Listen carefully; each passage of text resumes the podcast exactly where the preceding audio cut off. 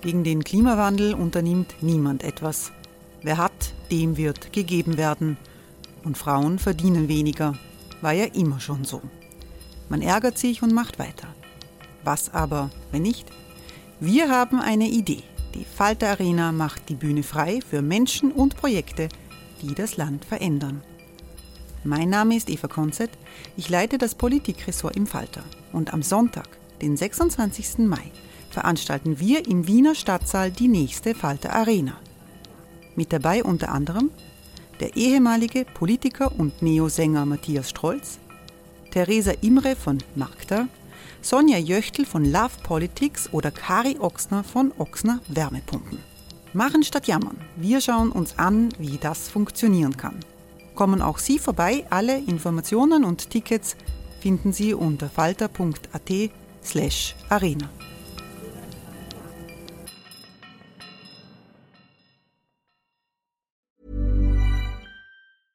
Hiring for your small business? If you're not looking for professionals on LinkedIn, you're looking in the wrong place. That's like looking for your car keys in a fish tank.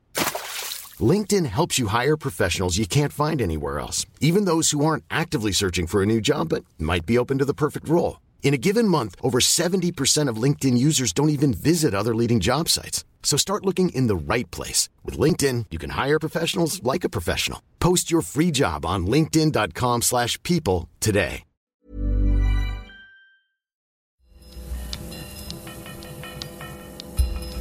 Falter Radio, der Podcast mit Raimund Löw. Sehr herzlich willkommen, meine Damen und Herren, zum Falter Radio für Donnerstag, den 12.07.2018. Afrika und wir, das ist das Thema. Wir wollen in dieser Folge über afrikanische Realitäten einerseits und Migrationsängste in Europa andererseits sprechen. Ich freue mich, dass Alexis Njimimana Neuberg hier ist. Hallo. Guten Tag, hallo. Von Radio Afrika in Wien. Ich begrüße hier am Tisch in der Falter-Redaktion den Sozialhistoriker und Universitätsprofessor Walter Sauer. Hallo. Hallo. Schönen guten Nachmittag. Und ich freue mich, dass der ehemalige Rotkreuz-Mitarbeiter und Entwicklungsökonom Valentin Seidler hier ist. Willkommen. Ja, danke schön. Radio Afrika in Wien, was ist das?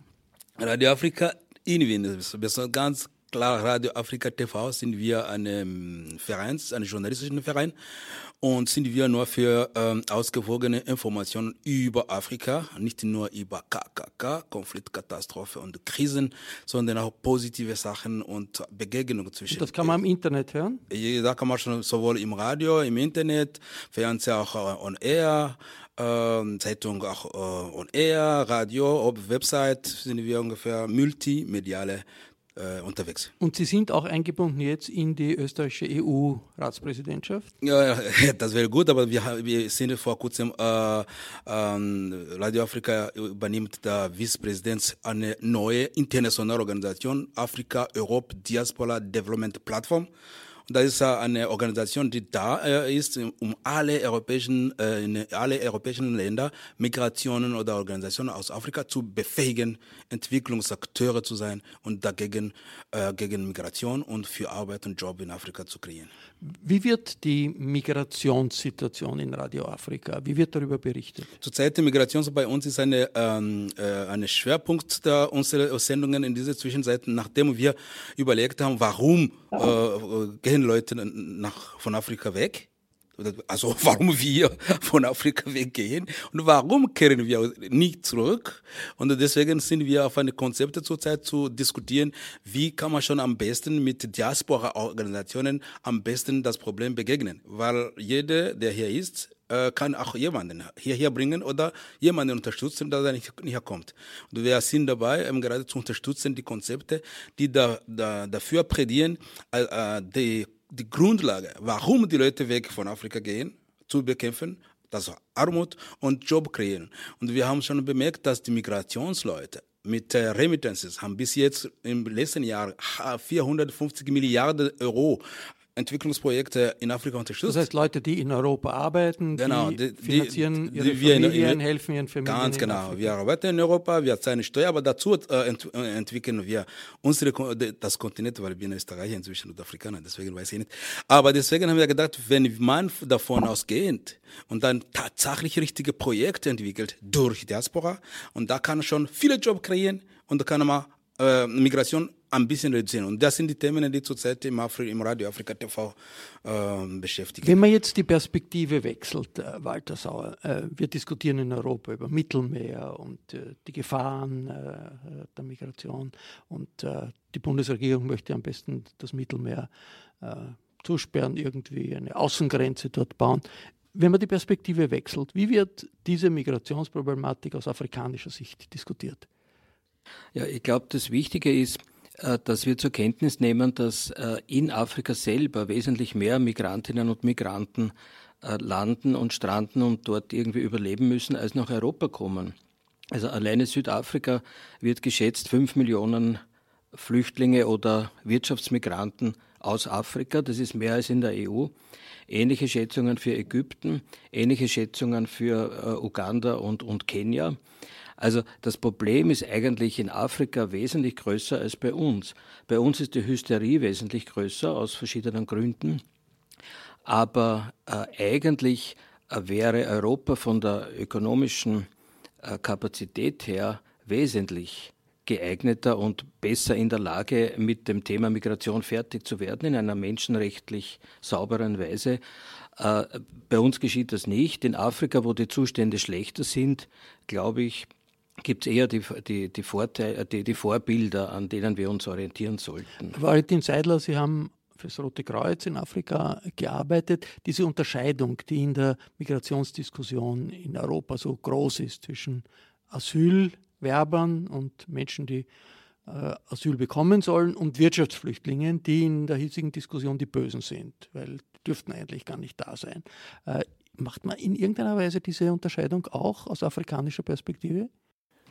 Hm, kann ich mir nicht vorstellen. Ich meine, ähm, wenn man mal dort unten gewesen ist, ist, die Zustände sind ganz anders als bei uns und vielleicht äh, am ersten mit einem sehr verklärten Blick über den, über den Norden oder den Westen. Oder? Also da wird sehr oft ähm, angenommen, dass dort nur Wohlstand, Freude und, äh, und Disneyland herrscht. Ich ähm, habe oft das Gefühl gehabt, dass da äh, auch Realitäten oder Diskurse weit weg sind von dem, wie die Realität aussieht. Und bei uns in Europa ist auch der Diskurs in eine Richtung, wo jeder, der als Flüchtling oder als Wirtschaftsmigrant kommt, automatisch ein böser Terrorist ist, dem man am besten mit Pferden an der Grenze entgegentritt äh, und ihn nicht ins Land reinlässt. Also hier ist der Diskurs weit weg von der Realität, weil in Wahrheit, also aus rein ökonomischer Sicht, ist ein Migrant jetzt nicht unbedingt was Schlechtes, sondern eher was Gutes für die Volkswirtschaft und, äh, und, und nichts, was man in der Grenze abhalten muss oder absperren muss. Die europäischen äh, Regierungschefs sagen, sie möchten Flüchtlingslager aufbauen in Nordafrika. Äh, wie ist das? Äh, das ist auch das, ein großes Ziel der österreichischen Bundesregierung. Wie wird das wahrgenommen, diese, die, diese Idee? Ja, das, vielleicht, äh, was mich betrifft, das ist ein Schmäh. Da ist ein Flüchtlingslager zu, aufzubauen, ist ein Schmäh ähm, weil äh, in Afrika haben wir zwei Kategorien von Menschen. Wir haben einige, die flüchten wegen irgendeiner Katastrophe wenn es so diese Millionen Kriegen, die in Afrika stattfinden, die auch, wo internationale Mächte involviert sind. Und dann die andere, die Wirtschaftsleute unterwegs sind, wie normale Migration, wie der Professor Sauer gesagt hat, im innerhalb von der äh, afrikanischen Länder. Also, äh, dass diese Leute dich in diesen, in diese, äh, in diese ähm, Lager hingehen, dann muss man sich bewusst sein, dass äh, die Leute, die riskiert seit Jahren im Mittelmeer zu ertrinken, ihnen geht so schlecht, denn sie entscheiden äh, zwischen Leben und Tod. Das entscheiden zwischen Tod und dann baut man ein Flüchtlingslager.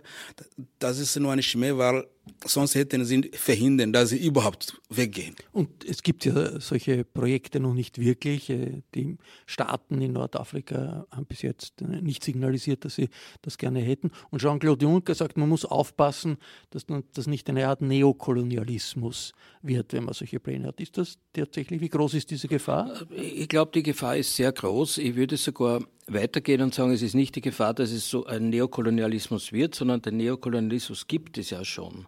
Weil wir müssen ein bisschen auf die, auf die Ursachen dieser Migration äh, schauen.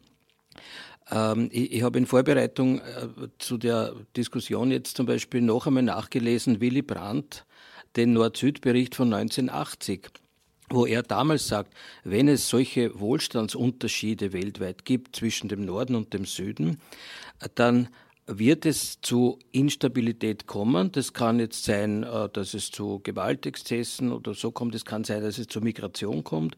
Es kann sein, dass es zu Umweltverschlechterung kommt. All das ist inzwischen eingetreten. Und er sagt, besser sagt er 1980, besser die Wohlstandsunterschiede kontrolliert abzubauen durch internationale Hilfsmaßnahmen in einem großen Ausmaß. Das ist nicht passiert. Daher haben wir jetzt eine Krise, die vorausgesagt wurde.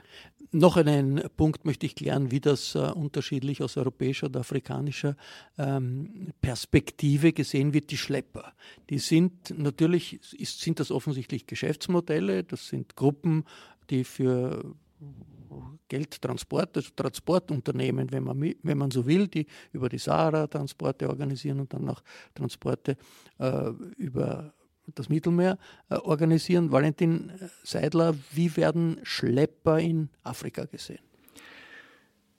Ähm, also mit Schleppern selbst habe ich nichts zu tun gehabt, aber ich habe sehr wohl in der Sahel mit ähm, äh, Nomaden gearbeitet und tatsächlich laufen diese Routen über die ehemaligen, über die ehemaligen äh, Trans-Sahara-Routen eigentlich, die es schon seit fast Jahrtausenden gibt, wo halt immer genau das geschmuggelt wird, was gerade im Norden am meisten Geld bringt. Ja. Das waren früher durchaus Sklaven, ja. dann gab es einige Zeit lang Waffen, jetzt sind es äh, Menschen und äh, ich glaube, dass man, dass das jetzt nicht jemand ist, der extra sozusagen dafür aufsteht und sagt, ab morgen werde ich Menschenschmuggler. Ich glaube, das sind Menschen, die sowieso schon die Connections haben und die Verbindungen und die Organisationsstruktur ist ja schon da vom Norden nach Süden und die schmuggeln eben gerade das, was am besten zahlt. Ähm, wir könnten durchaus das nützen und äh, sogenannte legale Infrastruktur aufbauen, damit die was schmuggeln können, was auch gut zahlt, aber was vielleicht nicht Menschenleben sind. Das wäre der erste, meiner Meinung nach, vernünftige äh, Vorschlag aus dieser Krise, ein Vorschlag, der rauskommen könnte aus der Krise. Ich habe mit der Politikwissenschaftlerin Mariam Diakite äh, gesprochen aus dem westafrikanischen Staat Mali über die Sicht der Migration in Westafrika und in Mali, in dem Land, aus dem sie herkommt. Migration ist eine historische und kulturelle Praxis und das hat heute nicht angefangen, sondern seit äh, die Zeit von, äh, von den großen Reichen. Es hat besonders in Westafrika drei großen Reichen gegeben. Äh, der Ghana-Reich, der Mali-Reich und der äh, Songhai-Reich. Und seit dieser Zeit war Migration ähm, sehr wichtig in Mali. Europa ist, war nie ähm, ein wichtiger Zielkontinent von Malierinnen. Also nur ein geringer Teil von der von der malischen von den malischen Migranten kommen nach Europa überhaupt. Also äh, 85 Prozent der, der, malischen Migranten bleiben in Afrika. Also sie gehen zum Beispiel in Angola, in äh, Elfenbeinküste und Kongo und äh, äh, Südafrika. Trotzdem gibt es aus Mali zunehmend mehr Migranten, die den Weg über die Sahara und über das Mittelmeer nach Europa suchen. Strukturanpassungsprogramme, Landraub, Klimawandel haben dazu geführt, dass viele junge Menschen ihre Überlebenschancen verloren haben. Man muss das einfach sagen. Und diese Faktoren tragen wesentlich dazu bei, die Zahl der Zwangmigration zu erhöhen. Was bedeutet es im Herkunftsland, wenn Migranten zwangsweise zurückgeschickt werden, weil sie kein Asyl oder keine andere legale Existenz in Europa geschafft haben? Mariam Diakite sieht ausschließlich negative Konsequenzen bei Abschiebungen. Ja, also verschiedene Formen von Rückführungen haben negative Auswirkungen auf Migranten und ihre Familien. Eine erzwungene Rückkehr ist oft mit einem Verlust des Status verbunden, wie zum Beispiel Versagen, Hoffnungslosigkeit oder sogar mentale Krankheit. Also in einigen Fällen gibt es auch einen Bruch mit der Familie oder sogar Scheidungen.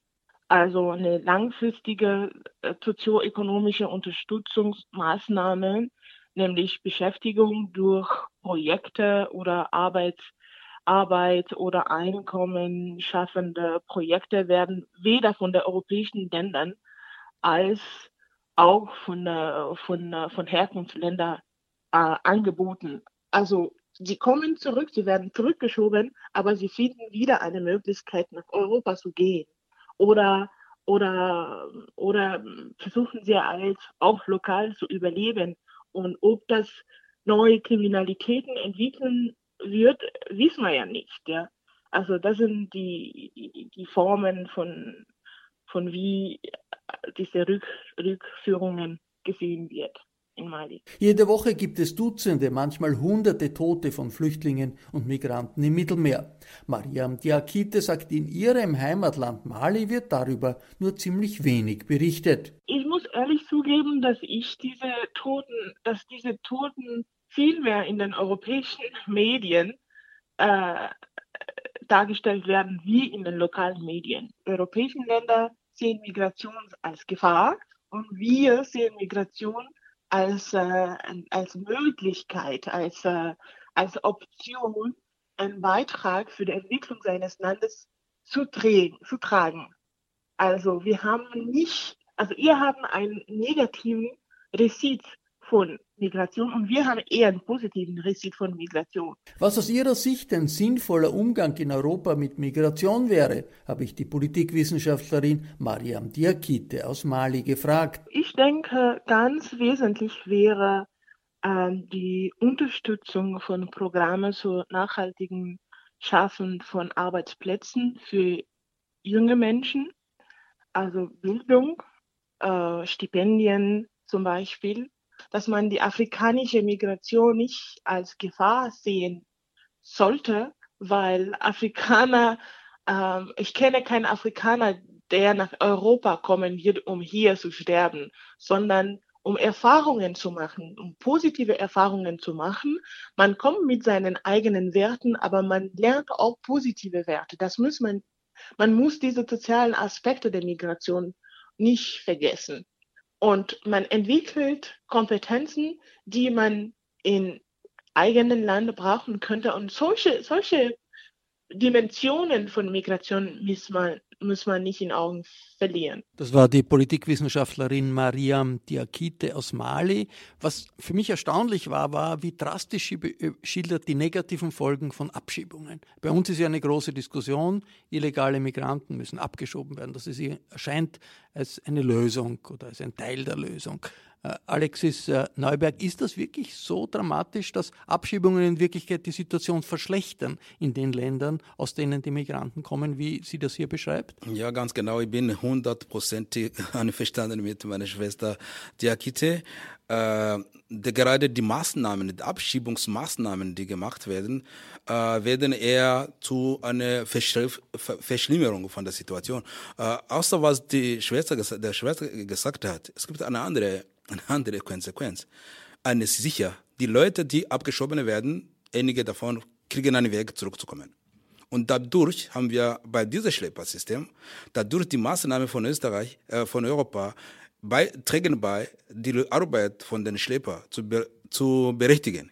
Und die, die, die, die, die Schlepper kennen die Strukturen, können alle Tricks. Und gerade wenn es andere offizielle Wege zu sind, dann haben sie die Möglichkeiten, eben gerade die, die Ausbeutungsmaßnahme äh, herauszuziehen und gerade die, die, die Menschen zu auszubeuten und dann an, andere Angebote anzubieten, damit sie wieder nach Wien kommen oder nach Österreich.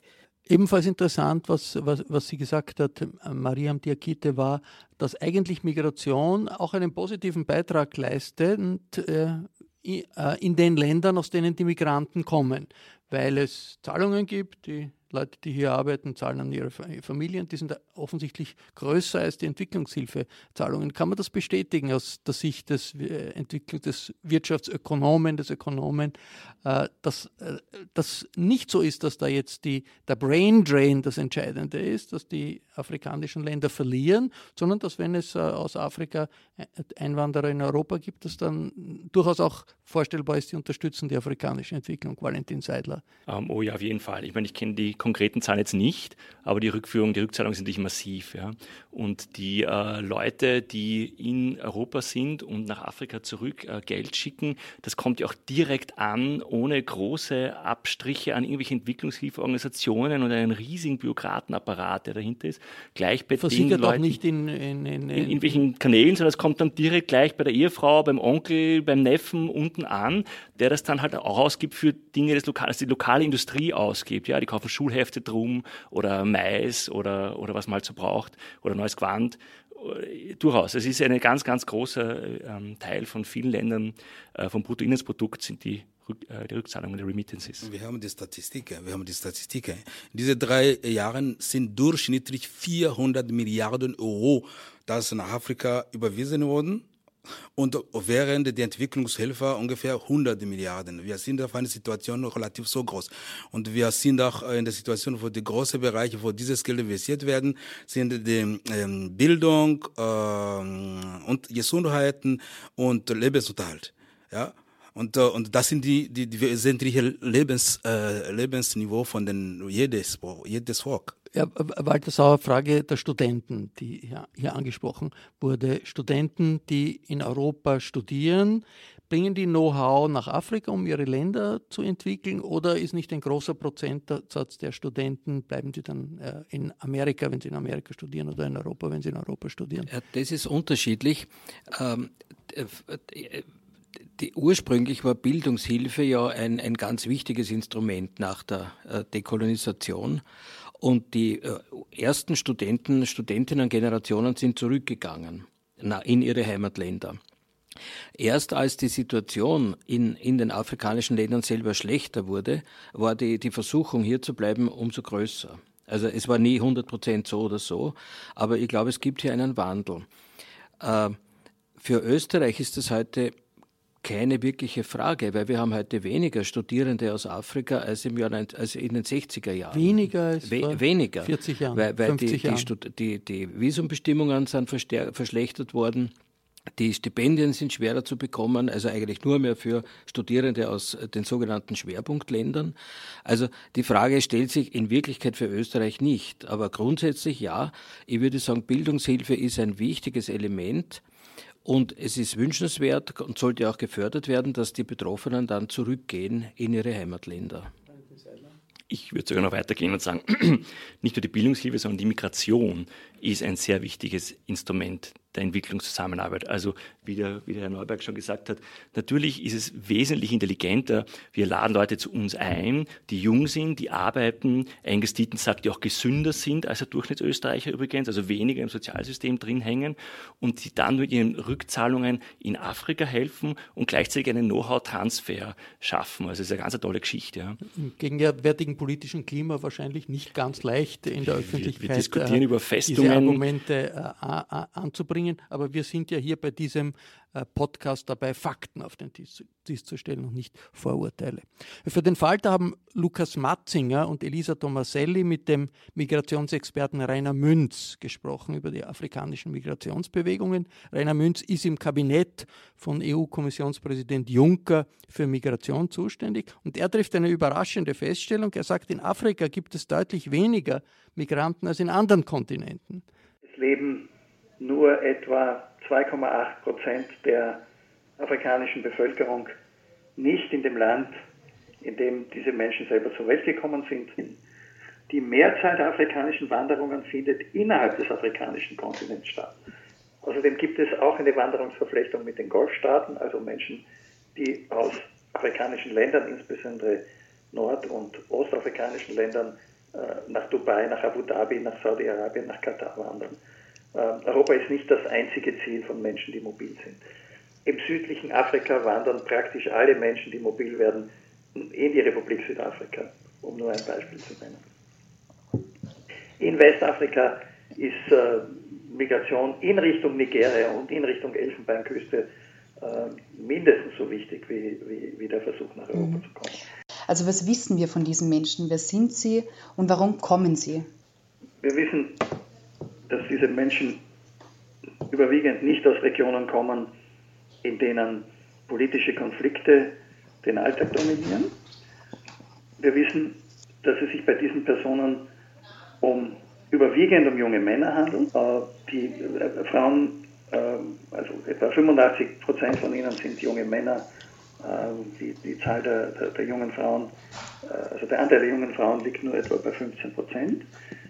Wir wissen, dass es sich bei diesen Personen im Vergleich zu ihrer Herkunftsbevölkerung um Personen handelt, die eher schon Zugang zu Erwerbsmöglichkeiten hatten, also eher beschäftigt waren, im Schnitt etwas besser ausgebildet sind als äh, die, die, die Bevölkerung daheim.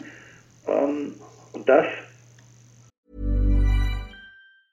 Hey, it's Ryan Reynolds, and I'm here with Keith, co star of my upcoming film, If, only in theaters, May 17th. Do you want to tell people the big news? All right, I'll do it. Sign up now and you'll get unlimited for $15 a month in six months of Paramount Plus Essential Plan on us. Mintmobile.com slash switch. Upfront payment of $45 equivalent to $15 per month. Unlimited over 40 gigabytes per month. Face lower speeds. Videos at 480p. Active Mint customers by 531.24 get six months of Paramount Plus Essential Plan. Auto renews after six months. Offer ends May 31st, 2024. Separate Paramount Plus registration required. Terms and conditions apply if rated PG. Dahinter steckt im Wesentlichen die Notwendigkeit, über Geld zu verfügen, damit man sich überhaupt äh, die Reise aus Westafrika über Libyen nach Europa leisten kann, weil das setzt ja Zugang zu äh, finanziellen Möglichkeiten voraus. Das heißt, es sind nicht die Ärmsten der Armen aus den jeweiligen Herkunftsländern, es sind auch häufig nicht Leute, die eben vorher ausschließlich in der agrarischen Peripherie Westafrikas gelebt haben sondern eher Leute, die schon einmal in einer Stadt waren oder überhaupt aus einer Stadt kommen, äh, die dort Zugang zu bestimmten lokalen Arbeitsmärkten hatten und die Möglichkeit hatten, äh, Geld zurückzulegen, äh, also für die Reise anzusparen. Viele europäische Politiker haben in den vergangenen Monaten und Jahren härtere Regime gegen Asylsuchende angekündigt und teilweise auch umgesetzt. Ähm, schreckt das die Menschen ab, in, dass sie gar nicht erst sich auf den Weg machen? Was man sagen kann, ist, dass seit Mitte 2017 die Zahl der Menschen, die regulär über das Mittelmeer von Libyen nach Italien kommen, deutlich gesunken ist. Ähm, es, wenn wir uns das erste Halbjahr 2018 anschauen, äh, liegt die Zahl derer, äh, die tatsächlich von Libyen nach Italien gekommen sind oder auch von Tunesien nach Italien, bei nur noch etwas über 16.000 Personen. Das ist also die geringste Zahl seit 2013. Wenn, wir, wenn Sie jetzt einen Ausblick wagen müssten, laut Gallup-Befragungen träumt ein Viertel der Afrikaner davon, irgendwann in einem anderen Land zu leben. Aktuellen Schätzungen zufolge wird sich Afrikas Bevölkerung bis 2050 ungefähr verdoppelt haben. Ähm, wir, welche Migrationsströme erwarten Sie für die nächsten 20, 30, 40 Jahre in und außerhalb Afrikas? Die Frage, würden Sie gerne in einem anderen Land leben oder können Sie sich das vorstellen, ist, ist eine, die auch äh, in Europa nicht viel anders beantwortet wird. Auch bei uns äh, können sich mehr als 20 Prozent der Bevölkerung vorstellen, in einem anderen Land zu leben. Also da ist kein so großer Unterschied zu Afrika. Wenn man fragt, haben Sie einen Plan, dann äh, sagen nur noch 5% der afrikanischen Bevölkerung ja. Äh, wenn man fragt, äh, treffen Sie Vorkehrungen, lernen Sie eine Sprache, Sie, schauen Sie sich nach möglichen Arbeitgebern um, sind Sie mit Familienangehörigen im Ausland in Kontakt, dann ist die, ist die Antwort ja ungefähr bei 1% der Erwachsenenbevölkerung.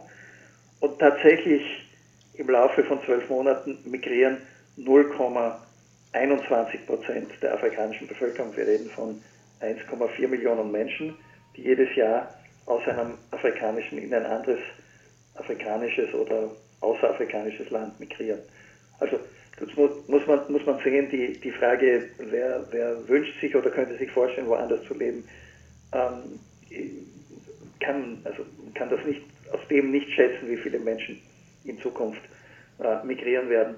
Keine Frage, wenn es in Zukunft mehr Menschen in Afrika gibt, insbesondere auch mehr junge Menschen, dann können wir mit einer gewissen Wahrscheinlichkeit sagen, wird es auch mehr Menschen geben, die innerhalb Afrikas mobil sind oder die versuchen werden, in andere Regionen der Welt auszuwandern. Soweit der Migrationsexperte Rainer Münz. Die entscheidende Triebkraft für Migration aus Westafrika ist das Fehlen von ausreichenden Einkunftsmöglichkeiten in der Region selbst.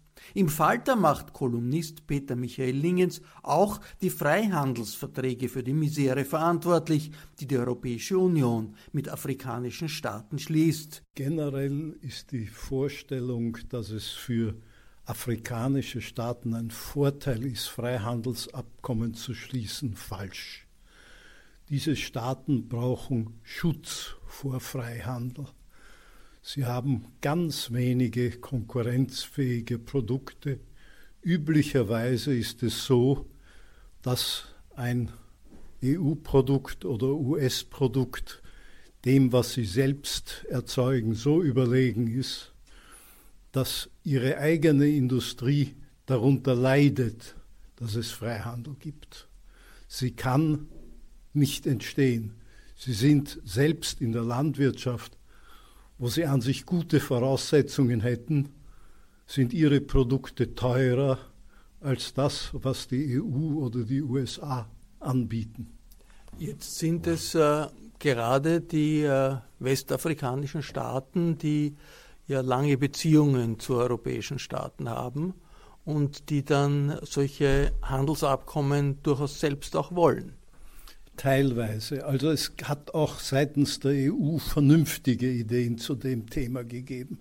Mit sehr armen Staaten hat man Abkommen geschlossen, die gelautet haben, ihr könnt zollfrei in die EU exportieren, wir haben aber Zollschranken euch gegenüber. Das ist sinnvoll. Genau diese Abkommen ist man aber derzeit dabei aufzulösen, nur mehr zu einem ganz kleinen Teil zuzulassen.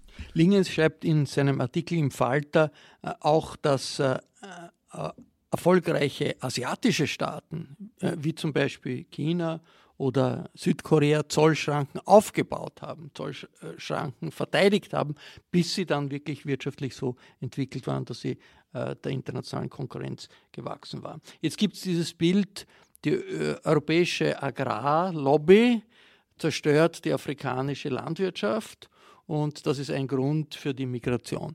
Äh, Walter Sauer klingt ein bisschen plakativ. Äh, ist das, entspricht das der Realität oder ist das ein bisschen ein, ein linkes Klischee? Naja, es entspricht schon der Realität. Ich, ich würde es ein bisschen spezifizieren. Also äh, die Frage Rindfleischexporte aus der EU nach Afrika führen dazu, dass zum Beispiel im südlichen Afrika Schlachthöfe, die mit der Entwicklungshilfe der EU gebaut wurden, leer stehen, weil, weil das einheimische geschlachtete Vieh oder Fleisch ist nicht konkurrenzfähig zum, zum europäischen, zu den Importen. Dasselbe im Übrigen tritt, äh, äh, trifft auch zu auf die Vereinigten Staaten in Bezug auf, auf Hühnerteilexporte, gefrorene Hühnerteile, die nicht nur jetzt die Landwirtschaft, also die Geflügelzucht in, in West- und im südlichen Afrika schädigen, äh, sondern auch geringere Hygiene äh, äh, Bestimmungen aufweisen, als in diesen Ländern gefordert ist gesetzlich. Das heißt, wir haben hier nicht nur einen ökonomischen Effekt, sondern auch einen, ein Gesundheitsrisiko was importiert wird. Also ich glaube schon, es ist nicht das einzige Problem, aber die, die äh, subventionierten Agrarexporte nach Afrika sind eines der großen Probleme in, in diesem handelspolitischen Bereich. Alexis Neuberg, wie, wie sehen Sie das? Äh, Freihandel und, und, und Handelsverbindungen mit Europa beinhalten natürlich immer auch Chancen, weil afrikanische Firmen Dinge leichter verkaufen können keine in Europa. Chance, keine Chance. Sogar die, die aktuelle Diskussion über die Post-Cotonou, die, die auch äh, jetzt österreichische Präsidentschaft äh, der EU. Was ist das? Post-Cotonou, das sind Abkommen, das äh, Europa äh, seit Jahren mit Afrika abgeschlossen hat. Gerade ist zurzeit von Intellektuellen ähm, diskutiert worden, weil es nur Abhängigkeit weiterhin zwischen Afrika und Europa zu schaffen. Und der Professor hat ja gerade die ganze Sache gut gesagt. Nur von uns, äh, von unserer Seite her, besonders bei uns im Radio Afrika, wir haben nur zwei Angebote. Ja? Das, erste Angebot, es gibt keine Debatte, es gibt keinen Dialog, äh, wonach eben gerade Europa und Afrika zu einer Diskussion zusammenkommen, um konkrete die Zivilgesellschaft, die Erfahrung haben, ihre, ihre Vision und die Erfahrung in die Politik ähm, äh, an, angeschlossen werden können. Zweites Angebot, das wir haben. Wir haben noch nicht ein Angebot, äh, die, die, die Expertise von der Diaspora, die wir anbieten haben, zu nutzen. Und gerade hier in Österreich, die Abschieb das Abschiebungsbudget anders zu benutzen. Abstimmungsbudget, das Geld, das wir verwenden, um die, diese Front zu bauen, diese Polizisten zu zahlen, diese Flugzeuge zu, zu, anzuschalten, gerade reichen dieses Geld, um Job zu kreieren und gerade reichen, um Arbeit äh, zu, zu schaffen, äh, Kämpfe, äh, Armut zu beschaffen und damit äh, die Chance oder diese Perspektive oder diesen, äh, diesen Grundlage, warum die Leute weggehen, zu, zu, zu, zu, zu, zu kreieren. Valentin Seidler, Entwicklungshilfe. Ist Entwicklungshilfe ist sehr, wird oft sehr kritisch gesehen. Auf der anderen Seite, ohne Entwicklungshilfe äh, würde die Situation wahrscheinlich auch nicht besser werden. Wie ist Ihre Erfahrung? Sie waren in der Praxis äh, mit Entwicklungshilfeprojekten in Afrika befasst. Herr Veit, das ist immer ein Grund, dass ich nicht mehr in Entwicklungshilfe bin. Ähm, nein, es ist, es ist wirklich sehr differenzierter zu betrachten. Ich glaube, wir sind noch immer zu plakativ. Ich habe einige sehr schöne Projekte gemacht, zum Beispiel in Kambodscha, die sehr bottom-up waren und die heute noch also fast viral von sich aus weitergetragen werden. Dann habe ich sehr viele Projekte auch gemacht, die wirklich top-down waren, wo der Donor gesagt hat, er möchte gerne den Brunnen hier mit der Flagge drauf da und äh, diese Brunnen sind nach sechs Monaten kaputt. Ja, einfach weil es Öl für eine kleine Pumpe fehlt zum Beispiel. Ja. Und also, dass Entwicklungshilfe jetzt schlecht ist oder gut ist, kann man so einfach nicht beantworten. Die Art, wie wir es machen, das glaube ich, kann man schon sagen, ist zum größten Teil nicht unbedingt zielführend. Das wäre mein, mein kurzes Fazit. Darf ich noch ein Wort sagen zum Freihandel? Ja? Ich, auch das würde ich etwas differenzierter sehen. Also ja, ich glaube, unsere Exporte in nach Afrika sind schädlich. Ein anderes Beispiel, was ich gestern erst gelesen habe, ist die Altkleidersammlung, die dort ganze Märkte zerstört, wenn sie ankommen und einfach attraktiver sind. Selbst die gebrauchten europäischen Labels sind besser als die, oder sind, sind attraktiver für den afrikanischen Kunden als die selbstproduzierten Kleider. Ähm, ja, die, die letzten Erfolgswunder der Entwicklung haben tatsächlich sich über Importschutz äh, äh industrialisiert. Aber nein, ich glaube, dass äh, die letzten Erfolgserlebnisse, die wir gesehen haben, so von Korea, jetzt auch Vietnam zum Teil, die exportieren sich aus der Armut. Denn wir brauchen eine sehr kaufkräftige Kundschaft irgendwo, die viel zahlen für die lokal hergestellten Produkte. Und auch Korea zum Beispiel hat sich über Export aus der Armut. Also ganz ohne Freihandel wird es nicht gehen oder ganz ohne regulierten Handel, würde ich es nennen, wird es nicht gehen. Wir haben es bereits angesprochen, ein wirtschaftliches, politisches Schwergewicht im südlichen Afrika natürlich ist die Republik Südafrika. Dort feiert nächste Woche Nelson Mandela den 100. Geburtstag, der 100. Geburtstag des Staatsgründers. Wie stark ist Nelson Mandela ein Symbol für ganz Afrika? Frage ich jetzt den Alexis Neuberg. Für uns Mandela ist ein Ikon, ja, ist eine Widerstand, ist eine Papa, ist eine, ist ein Ideal, ist eine Ideologie. Äh, Nelson Mandela ist doch eine andere Idee in Afrika, äh, dass wo wir Konflikte haben, dass wir die Konflikte begreifen und um uns zu, zusammenkommen. Ja, die Entwicklung von der Ubuntu-Philosophie, dass in äh, südafrikanische Länder, sogar in alle Länder Afrikas sehr oft verbreitet ist, ist für uns wie ein Erbe geblieben. Und deswegen aber, da muss man nicht vergessen, in der Zeit, wo Mandela der Präsident von Südafrika war, mit allen anderen Präsidenten wie von Senegal, von äh, Nigeria etc., haben begonnen, neue Gedanken zwischen Afrika und Europa zu überlegen, auf gleichen Augenhöhe. Und dieses, nachdem er nicht mehr da ist, dieses Projekt ist gestorben. Also, wie sehr hilft der Rückgriff auf Mandela, die aktuellen Probleme Südafrikas zu bewältigen? Kriminalität, Korruption, wirtschaftliche, große soziale Gegensätze? Ich glaube, es, es, hilft in Südafrika, äh, diese Probleme zu bewältigen, die ja zum Teil entstanden sind, weil man sich von Mandelas Zielen entfernt hat. Also es ist wichtig für Südafrika, aber mir ist wichtig zu sagen auch, es ist wichtig für die Lösung der Weltprobleme. Nelson Mandela hat einmal gesagt, ähm, die, die, das Problem der Armut im nationalen wie im internationalen Bereich ist nicht eine Frage von Caritas, sondern erfordert einen Akt der Gerechtigkeit. Und wenn wir sagen zum Beispiel Migration, die Probleme, die wir heute haben, äh, gehen letztlich auf die Verarmung großer Teile der Welt zurück, dann finde ich, äh, ist diese Aussage von Mandela höchst äh, relevant, äh, wenn er sagt, wir brauchen nicht Caritas oder Entwicklungshilfe, wir brauchen Gerechtigkeit. Und sein 100. Geburtstag wird auch in Wien gefeiert? Was ist da geplant? Der 100. Geburtstag, äh, Geburtstag, wird in Wien im 22. Bezirk in der Seestadt gefeiert, und zwar am 18. Juli um 18 Uhr in Form einer Wanderung vom Hannah-Arendt-Platz zum Nelson-Mandela-Platz. Den die Stadt Wien ja vor zwei Jahren proklamiert hat. Also vielleicht mit der Möglichkeit, ein bisschen ein anderes Bild auf Afrika zu bekommen, ist das, dass wir seit äh, Wochen und Monaten nur im Zusammenhang mit der Flüchtlingssituation präsentiert bekommen. Das war das Falterradio für Donnerstag, den 12. Juli 2018. Ich bedanke mich bei Walter Sauer, bei Alexis Neuberg, bei Valentin Seidler. Wir verabschieden uns von den Zuhörern auf UKW, im Tiroler Freirad und auf Radio Agora in Kärnten.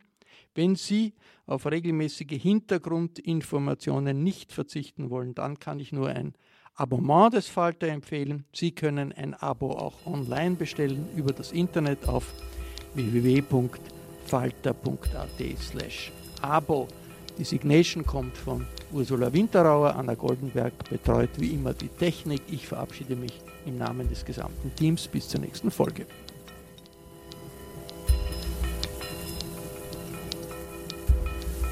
Sie hörten das Falterradio, den Podcast mit Raimund Löw.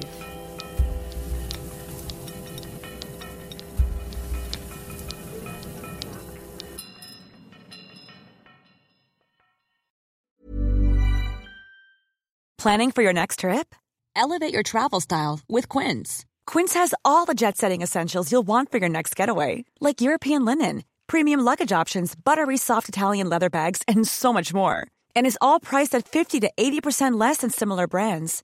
Plus, Quince only works with factories that use safe and ethical manufacturing practices.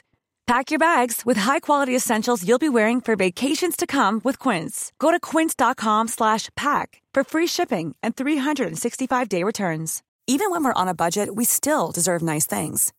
Quince is a place to scoop up stunning high-end goods for 50 to 80% less than similar brands. They have buttery soft cashmere sweaters starting at $50, luxurious Italian leather bags, and so much more. Plus, Quince only works with factories that use safe, ethical, and responsible manufacturing. Get the high-end goods you'll love without the high price tag with Quince.